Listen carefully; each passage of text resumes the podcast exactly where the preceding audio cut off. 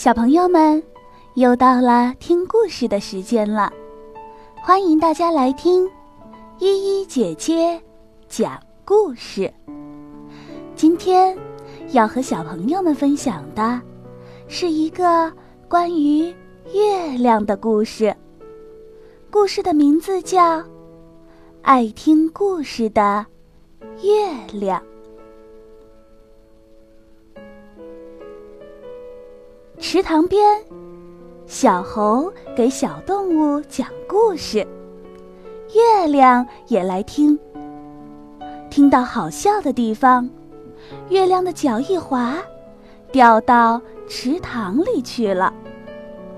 池塘里的水好冷，月亮直哆嗦，缩得小了一圈又一圈。等小熊拿来网兜把月亮捞上来，月亮就只有乒乓球那么小了。它没有光亮，连话也不会说了，只发出小毛头那样咿咿呀呀的声音。没有月亮的天空好黑呀。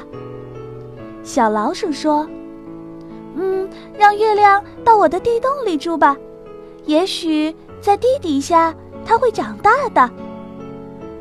可是，月亮在地洞里住了三天，一点儿也没有长大。小熊说：“嗯，那我带月亮到树洞上住，也许它在树洞里能长大。看我长得多大！”可是。月亮在树洞里住了三天，还是一点儿也没有长大。小猴子看见月亮小小的样子，说：“那让我来讲个故事给他听吧。”小猴讲起故事来，一个故事讲完，大家看见月亮和苹果一样大了。啊！月亮开始长大了，它是要听着故事才能长大的。于是，大家一个接一个的给月亮讲故事。慢慢的，苹果大的月亮像西瓜那样大了，西瓜大的月亮像大气球那样大了。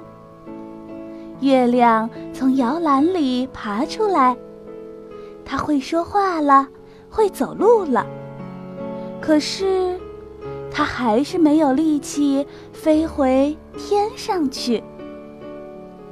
更多的小动物知道了月亮的遭遇，于是，大家一个接一个给月亮讲故事。终于，月亮在听了一千零一个故事以后。变得和以前一样有力气了。它晃晃悠悠地飞回了天上。淡黄色的光芒柔和地照在池塘上。以后，月亮也常常来听小动物们讲故事。可是，他很小心，不会让自己再掉进。池塘里了，小朋友们，今天的故事就讲到这里了，我们明天再见。